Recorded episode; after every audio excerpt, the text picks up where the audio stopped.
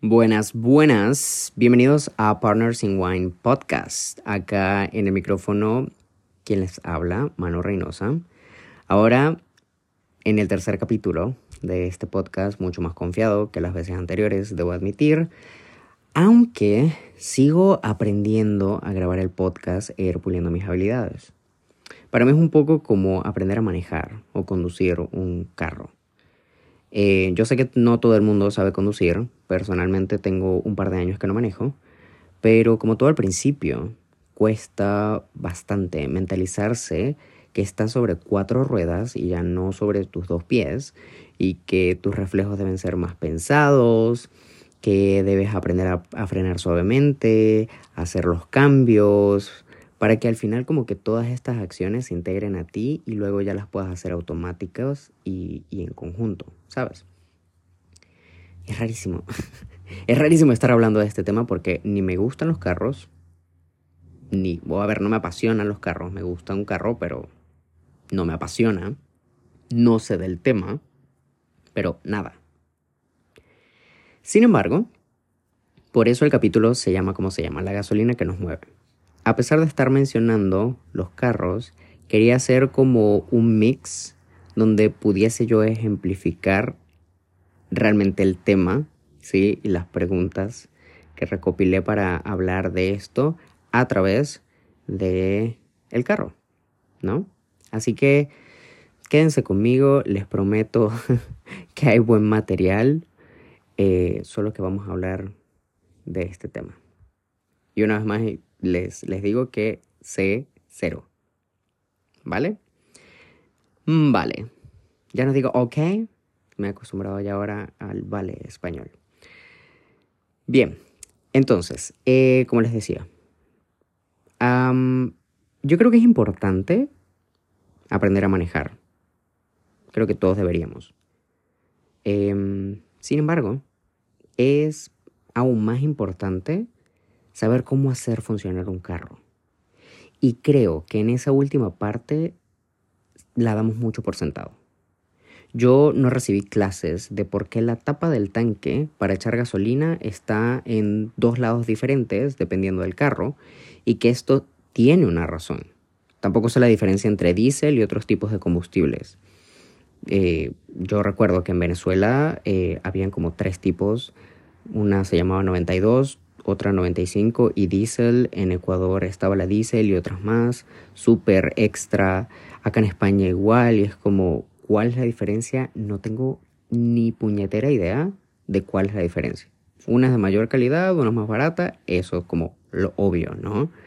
Pero de que tú me digas, no, es que yo le pongo por esto por esta razón, porque mi motor es de esta característica. No, no tengo ni puta idea. ¿Ya? Imagino que a ustedes también les ha pasado, o sea, no me dejen solo acá, ¿ya?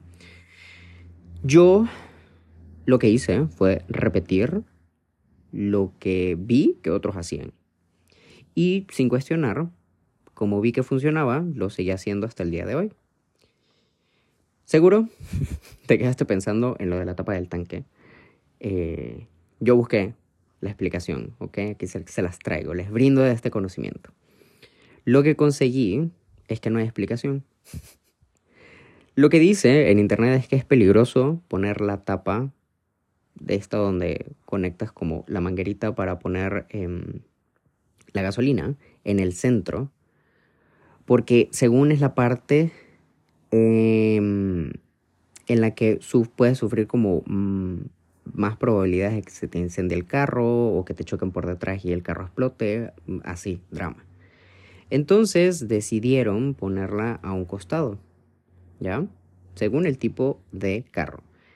Y también según la parte del mundo en la que se fabrique ese carro. Que si en Japón o los asiáticos la ponen de un lado y los americanos de otro, porque pues así. Pero no hay como una estandarización, ¿ya? Yo obviamente necesitaba poner contexto para desglosar mucho más el tema de hoy.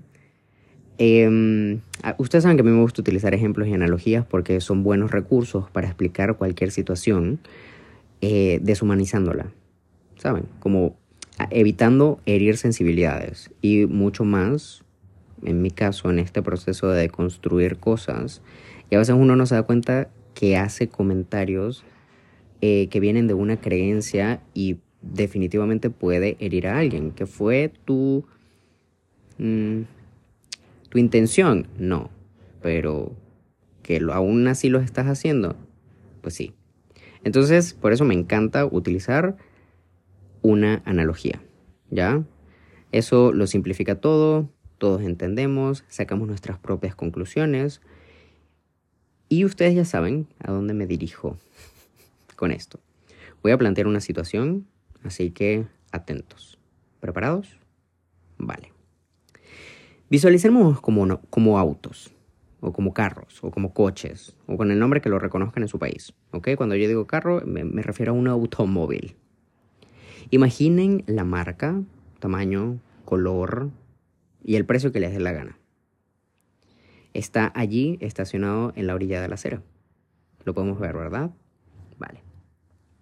Necesitamos aprender el protocolo general de ponernos el cinturón, ajustar el asiento, checar las lucecitas del tablero, saber qué significan estas lucecitas, poner la llave, encenderlo y arrancar. Ahora pregunto, ¿de dónde sacamos esa información? Algunos como yo aprendimos con alguna figura de autoridad como mamá, papá, tío, hermano mayor, etc. Y otros fueron a una autoescuela a sus respectivas clases. Es decir, heredamos estos comandos de la persona que nos enseñó.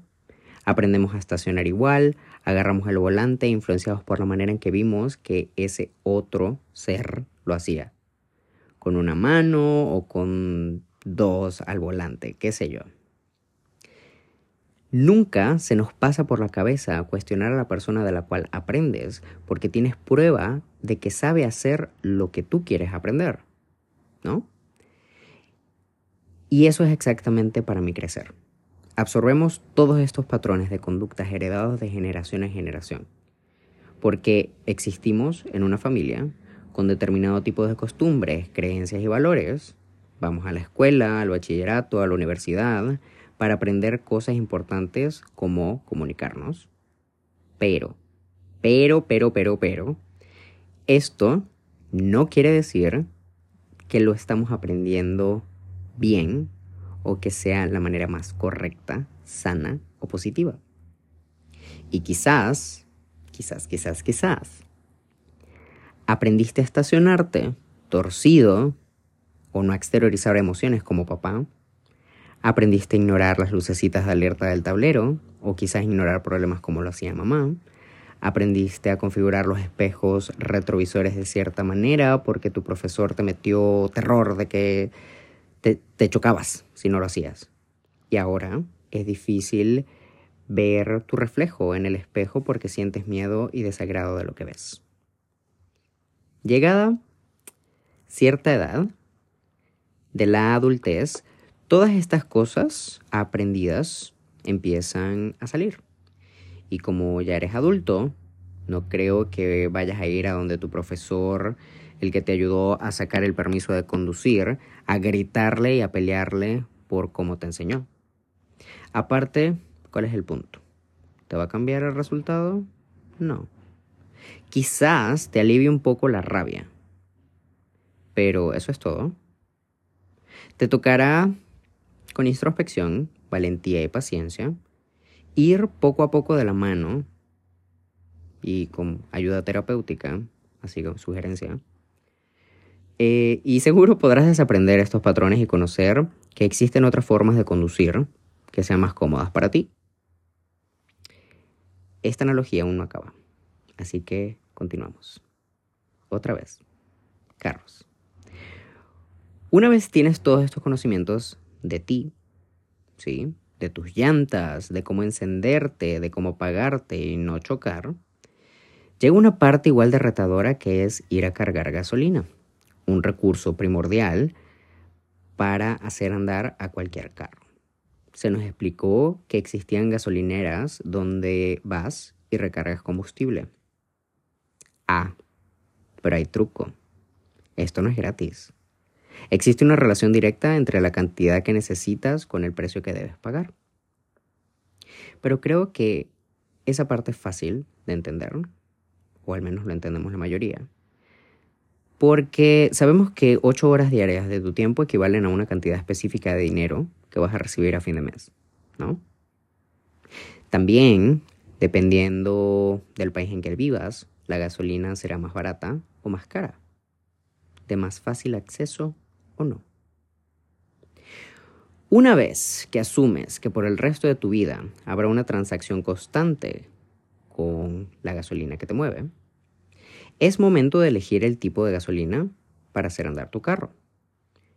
Y según yo, en mi ignorancia sobre el sector automotriz, no creo que exista una destrucción y caos inmediato si pones un día gasolina de peor calidad o incompatible. Las consecuencias de ese daño en el motor se van a ver con el tiempo. Por consecuencia, se van dañando cada uno de tus sistemas. El sistema inmune, el digestivo, el respiratorio, entre otros que tiene nuestro carro internamente. En esencia, ya te puedes valer por ti mismo, ya sabes todo lo que necesitas saber para moverte, así que así pasan los años, haciendo exactamente el mismo ritual. Si te aburres, seguro engañas a la gasolinera de siempre con una nueva que te saca de la rutina, que te da adrenalina. O quizás te dedicas a ir cada noche a una gasolinera diferente porque te resignaste que así vas a pasar toda tu vida en el mismo plan. Así que, ¿qué mejor que hacerlo divertido con variedad de personas? perdón, gasolineras. Puede que un día te choquen por confiarte demasiado al volante y le agarras miedo a manejar por meses, pero la necesidad de transportarte te hace volver al ruedo y continuar con tu vida. Luego Seguro te tocará enseñar nuevos modelos a conducir, esta vez con tus propias mañas al volante. Irás más lento y accidentado cada vez hasta dejar de funcionar completamente. Aquí finalizo la analogía. No sé por qué al final dio como un giro triste. Ya, bueno, pero la muerte es inevitable para carros y para personas. Espero se haya entendido lo que quería hacer la comparación entre personas y carros si no, me pueden eh, escribir así como, ¿qué querías decir? No entendimos. O sea, cállate, cállate de tres años. Porque hablar de carros supuso un reto más grande del que pensé para mí. Eh, la verdad es que, ¿cómo llegué a este razonamiento? Mira, como muchos otros, comparando lo que no entiendo internamente con lo que sucede afuera. Y esto fue lo que encontré, así que, pues nada. Yo les voy a echar mi cuento de carro chiquito hasta el carro que soy actualmente. Asumí como mi manera de manejar que mi manejo de emociones era ignorarlas y suprimirlas. De manera inconsciente y seguro por alguna influencia de figuras de autoridades, yo era solo hacer, hacer, hacer. Con eso crecí, pensando que no servía molestarse o llorar, que eso es una pérdida de tiempo total. Y allí comenzó mi relación malsana con el exceso o la falta de límites. Porque, déjenme decirles, donde hay vicios hay vacíos. Uno de los aspectos donde más duro pegó a esta realidad fue mi relación con el trabajo y el dinero. Me presioné a trabajar tanto, tan duro, y ojo, no porque trabajara tanto y tan duro, necesariamente me daba más dinero. Pero quiero dedicarlo como un capítulo a discutir sobre nuestra relación con el dinero porque a diferencia del sexo que tanto dicen que es tabú, lo cual para mí es completamente mentira, porque consumimos sexo todos los días, en todos lados, o por lo menos el erotismo cercano, ¿me explico? El verdadero tabú es hablar de plata. Ese tema medio sale y me perfora un pezón si no hace que todo el mundo en la habitación se ponga incómodo. Pero bueno, ya hablaremos de eso. Siguiendo con el chisme, yo me convertí en el don no puedo, estoy ocupado. Me daba orgullo no tener vida más allá del trabajo, porque en mi cabeza era lo correcto de hacer, ¿saben? Tampoco puedo decir que fue del todo malo. A veces hay que trabajar duro para lograr ciertas metas, desarrollar habilidades y crecer. Pero pasa a ser un problema cuando es obsesivo. Yo me quería convertir en mis referentes mentales de éxito.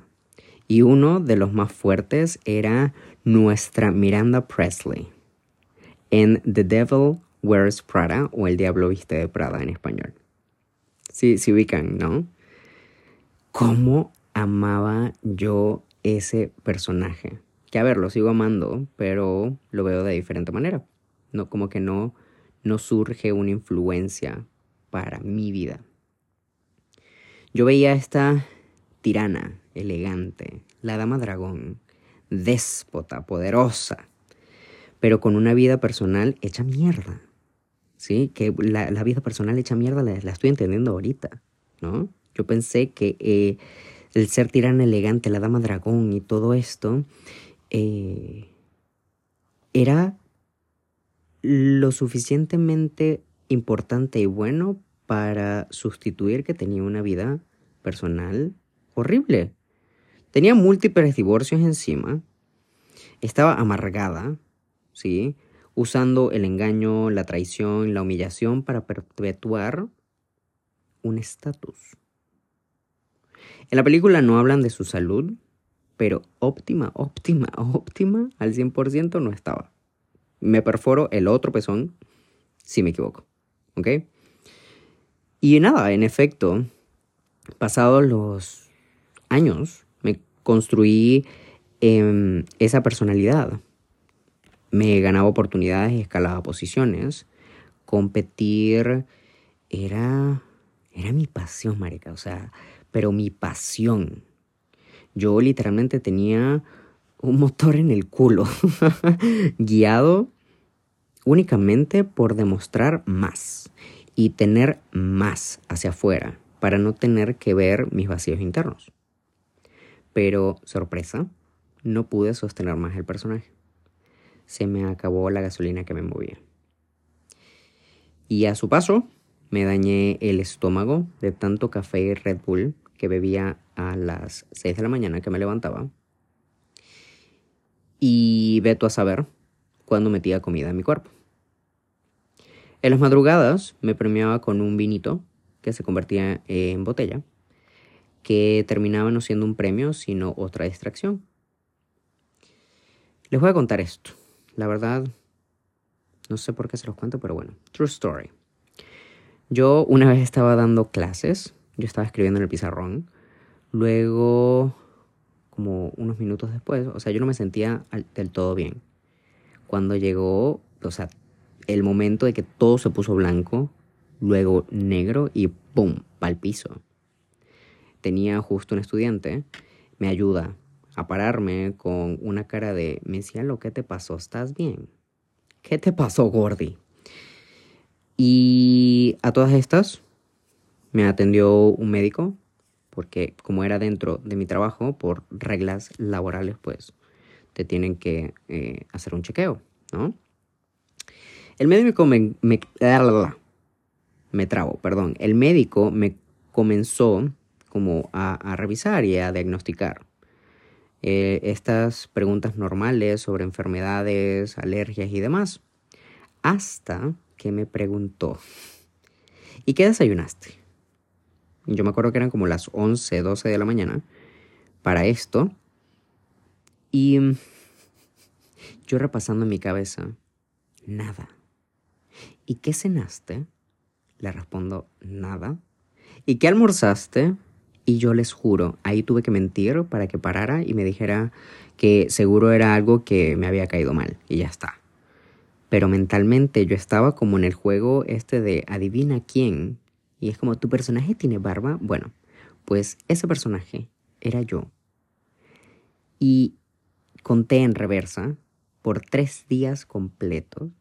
Escúchese bien tres días completos que no comí un plato de comida real, pura basura, como doritos, picaditas, media empanada. ¿Y todo por qué? Por trabajar. Ahí dije, yo no puedo seguir así. Esto tiene que cambiar, aparte de que no es sostenible en el tiempo.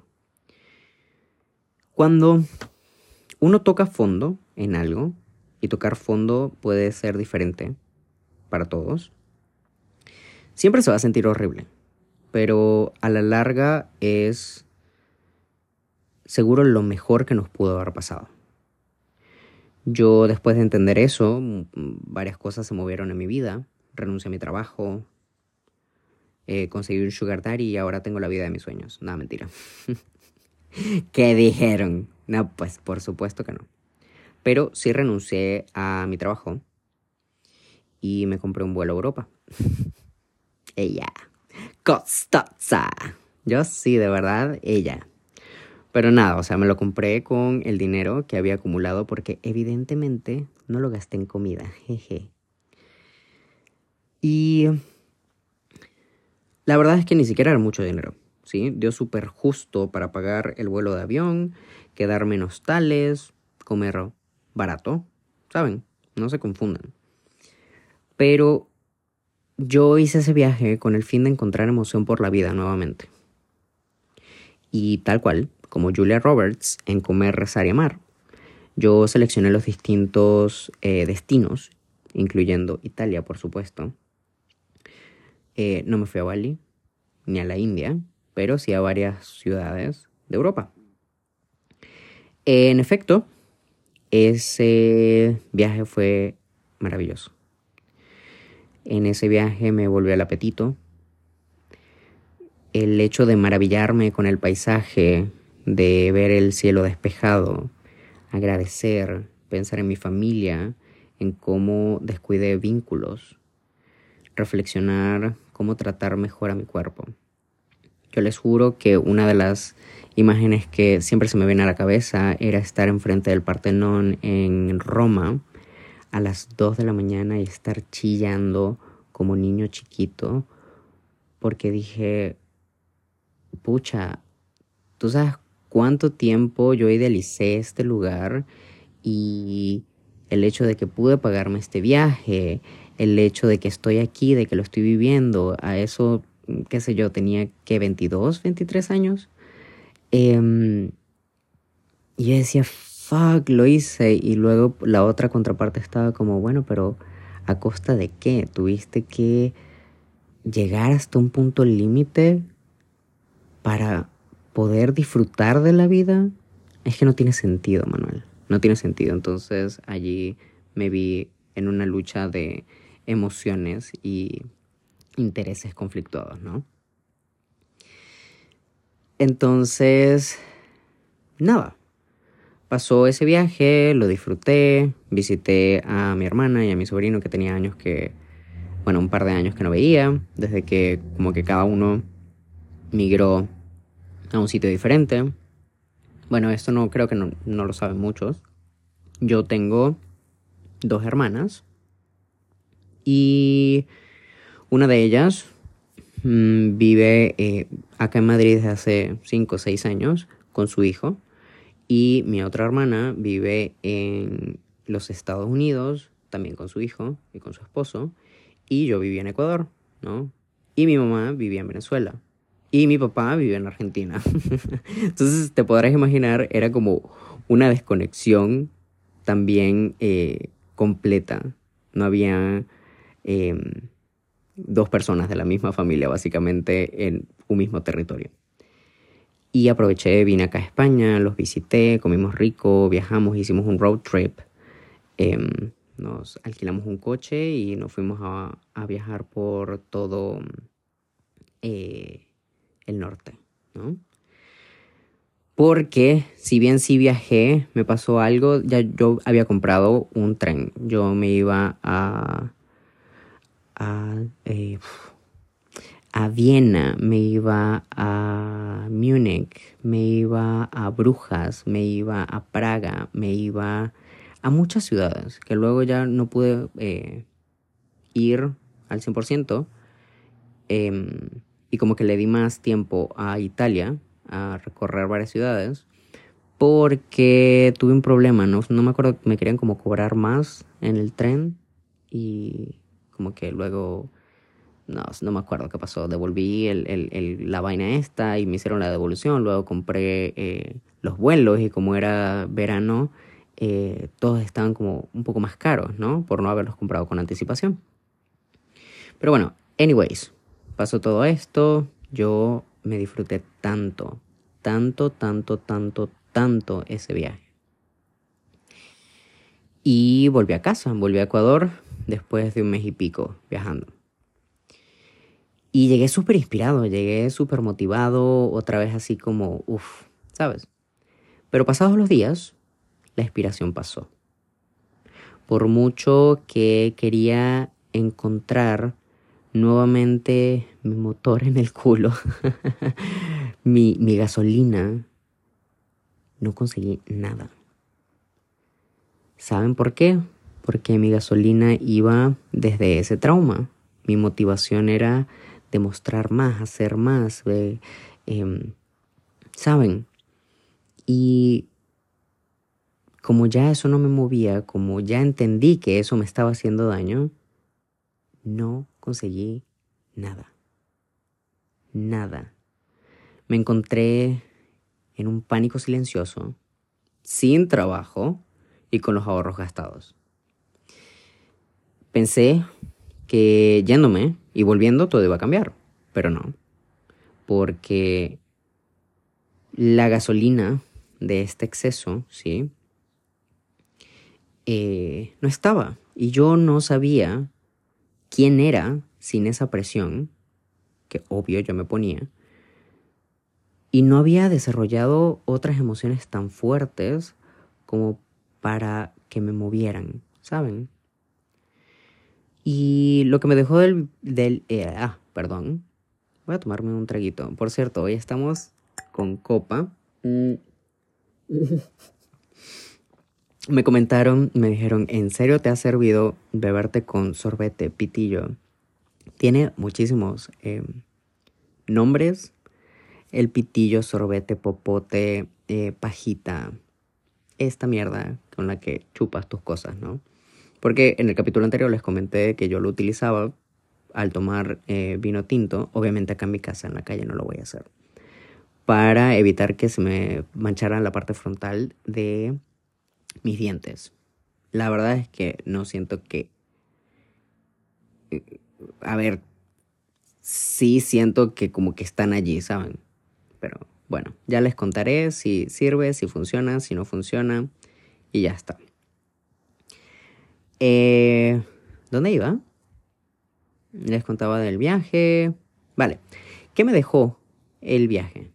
Sí, este viaje a Europa. Creo que fue como 2018 me dejó miedo.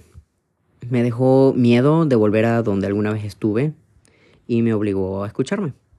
A escuchar todos los años anteriores donde me ocupaba para no escucharme. Ustedes saben ese dicho que de la viruela, que si te da de chico es leve, pero si te da de grande hasta te puedes morir. Bueno, así sentí yo que pasó. Eh, todo era abrumador. ¿No? Cosas que yo debí, ¿sí? Procesos naturales que debía hacer en su momento se acumularon y ahora estaba más grande y dolían más, ¿no? Yo también me traje de ese viaje el, el escucharme, el escuchar mi intuición y decir, ya no quiero vivir aquí, ya no quiero vivir así, para empezar. Quito empezó como a apestarme un poco, no porque me hayan tratado mal ni nada, sino me empezó a abrumar, ¿no? Porque entendí que quizás todo estaba contaminado por esa versión de mí. Y dije, mierda, voy a caer en lo mismo. En cualquier momento voy a caer en lo mismo. Entonces yo tenía fresquito lo que me sorprendió y que me dejó Madrid específicamente fue como la movida social, el ritmo de vida y como un aha moment todo hizo clic. Quiero hacer énfasis, a diferencia de lo que dicen en internet, de que la sanación es un proceso hermoso. No, esa mierda es horrible. Es un proceso horrible. Duele. Y ojalá yo pudiera decirte, no, es que es un proceso de tres, seis meses, seis meses, un año, dos años y ya está. Y estás sano y vas a vivir mejor y qué hermoso. Eso es bullshit.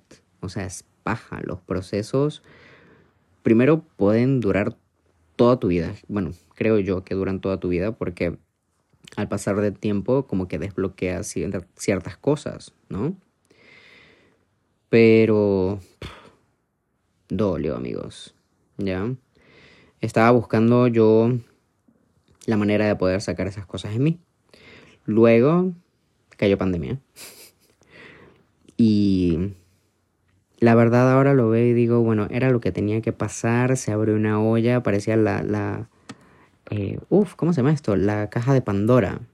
Todo lo que sacaba estaba negro, oscuro, malo, contaminado, uf. Terminé una relación sentimental, quebré proyectos. O sea, cuando yo volví del viaje, ah, porque, perdón, me estoy saltando la parte de que volví. Y no fue de manera inmediata que decidí mudarme el aha moment donde todo hizo clic de mudate, ¿no? A Madrid. Em, fue un, momento donde eh, cuando volví, estudiantes me llamaron, se abrieron varias cosas. En la parte de marketing empecé a abrirme a cosas nuevas, ¿no? Empecé a trabajar mucho más en marketing, en publicidad. Era... Eh, eh, manager de algunos influencers, hacer campañas. Entonces, digamos como que el, también el cambiar, el pivotear un poco mi nicho de trabajo, me ayudó mucho también para establecer una em, filosofía de trabajo nueva, ¿no? Igual daba mis clases, mm, pero me mudé a otro departamento donde puse mi oficina, fueron buenos momentos donde sentí como que al, al cambiar ese modo operandi también cambiaron muchas cosas. digamos como que de allí parte mi filosofía de ser eh, freelance y de trabajar por mi cuenta, etcétera, etcétera, ¿no? Pero ya luego, eh, donde tenía los preparativos, donde empecé a vender cosas poquito a poco, allá, a cerrar, digamos, como el, el Quito, ¿no? A cerrar Ecuador de una manera elegante, de una manera de gratitud, de irme bien. Y nada, vino pandemia. Yo tenía un vuelo para acá, para Madrid, el 15 de marzo. Es decir, llegué al aeropuerto y me dijeron, no, mi ciela, allá no lo van a dejar entrar y no lo vamos a dejar subir acá porque nos cuesta a nosotros un viaje de devolución y no va a pasar. Entonces, no pude viajar, terminé mi relación sentimental, quebré proyectos, vendí cosas.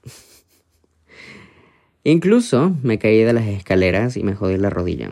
Muchos que me siguen en redes sociales me preguntan de por qué utilizo una rodillera y fue porque literalmente me caí cual Marimar, cual novela mexicana, venezolana, dramático así, y me jodí la rodilla. O sea, fue un golpe que yo pensé que no era tan fuerte, pero terminó siendo o dejando secuelas a largo plazo, ¿no?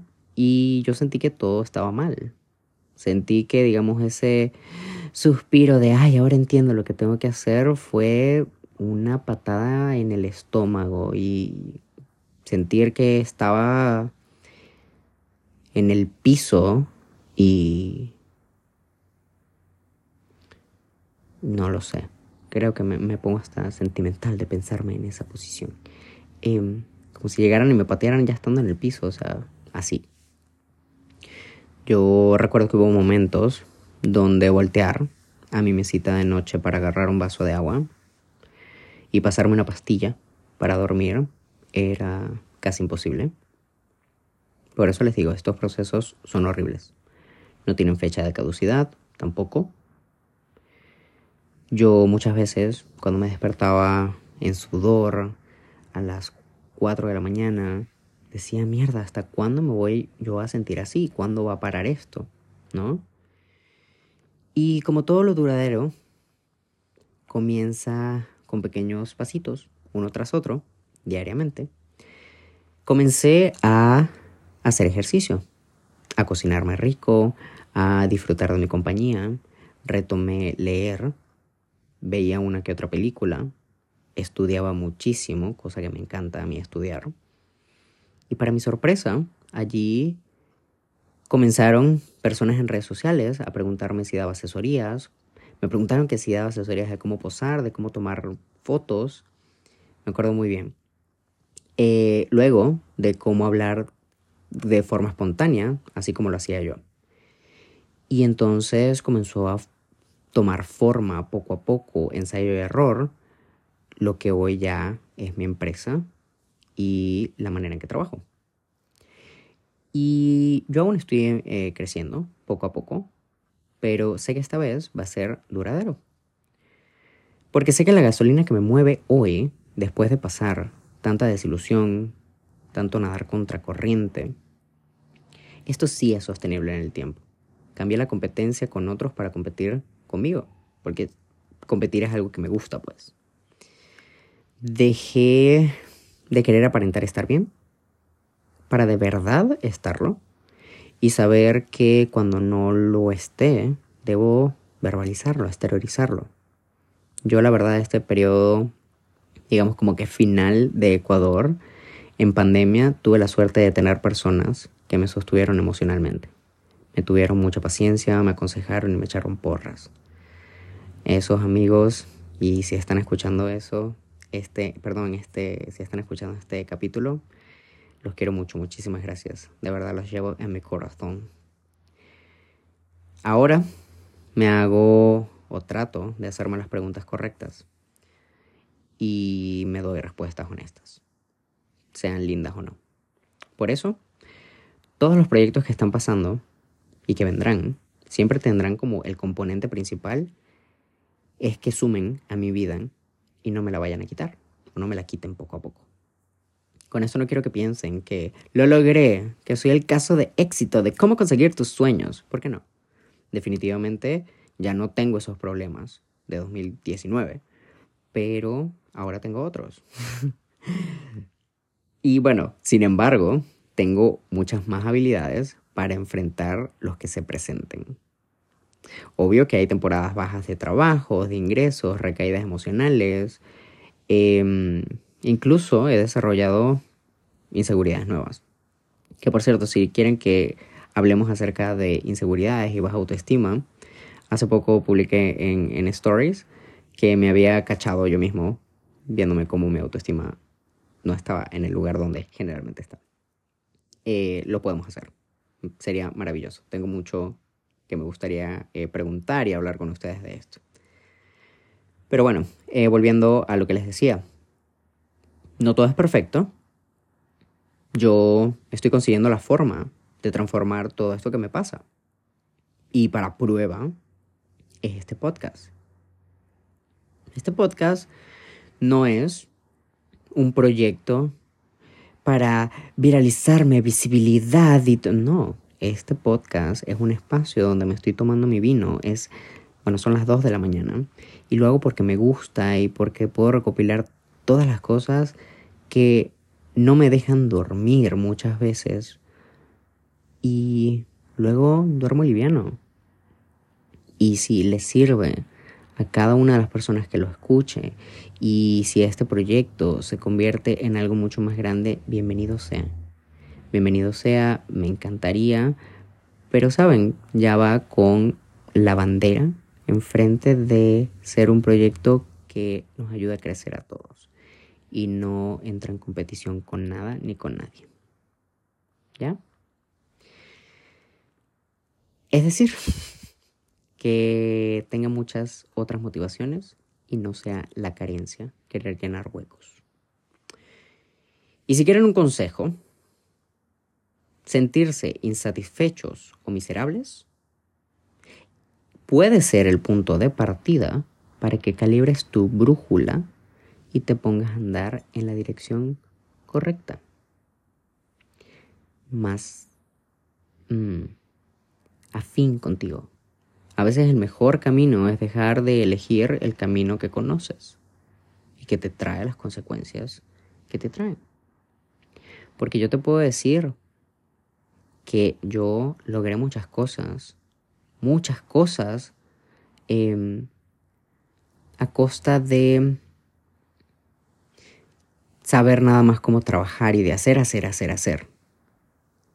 Yo puedo decirles, lo tuve todo en algún momento. La relación plata, carro y cadena.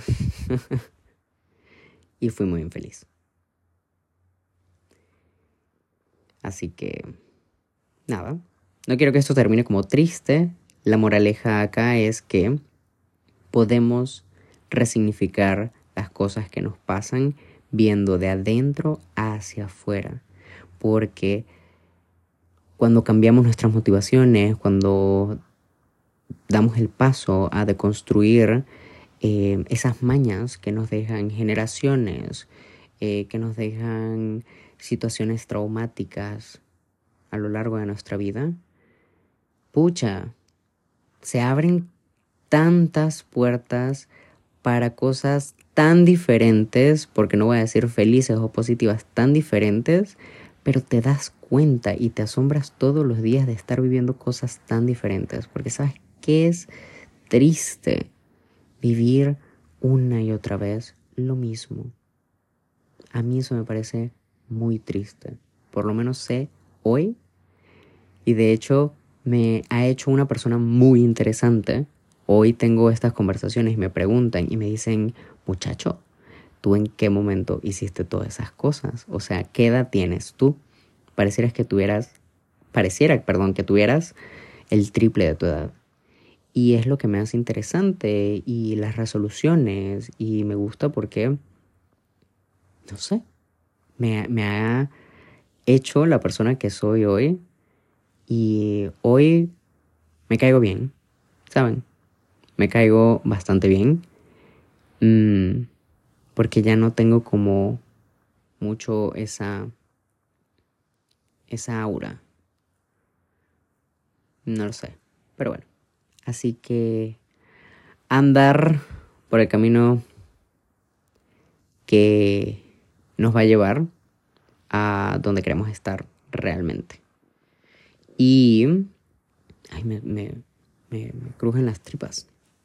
Las tripas porque no... Ay, mierda, no he comido. Ven. Ahorita voy y me preparo un sanguchito antes de dormir.